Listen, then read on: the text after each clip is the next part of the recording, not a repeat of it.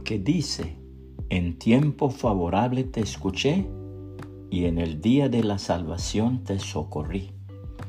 He aquí ahora el tiempo más favorable. He aquí ahora el día de salvación. Según la los Corintios 6.2, Reina Valera, actualizada 2015. El día de las promesas.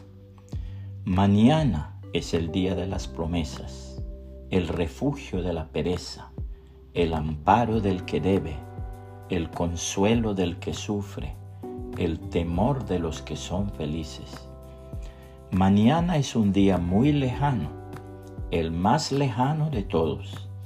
Es el día que viene después del último día. Mañana es el día de las promesas y de los propósitos, plazo constantemente abierto a nuestras necesidades a nuestras debilidades, a nuestras penas y a nuestras alegrías. Mañana es un día inagotable. Es la salida de todos los apuros. Es el día en que se hará todo aquello que cueste trabajo, todo aquello que el hombre se ha propuesto no hacer. Mañana es un día que circula entre los hombres como un pagaré sin fecha Mañana es una especie de perspectiva que solo se descubre a cierta distancia. Mañana es un temor, un deseo y una esperanza. Mañana es una ilusión cuya realidad es hoy. Mañana no existe porque siempre estamos en hoy.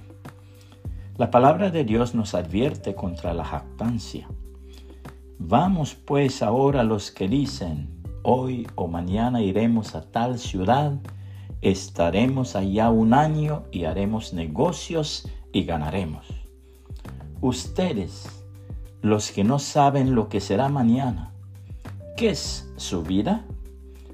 Porque son un vapor que aparece por un poco de tiempo y luego se desvanece. Más bien deberían decir, si el Señor quiere, viviremos y haremos esto o aquello. Pero ahora se jactan en su soberbia. Toda jactancia de esta clase es mala. Por tanto, al que sabe hacer lo bueno y no lo hace, eso le es pecado.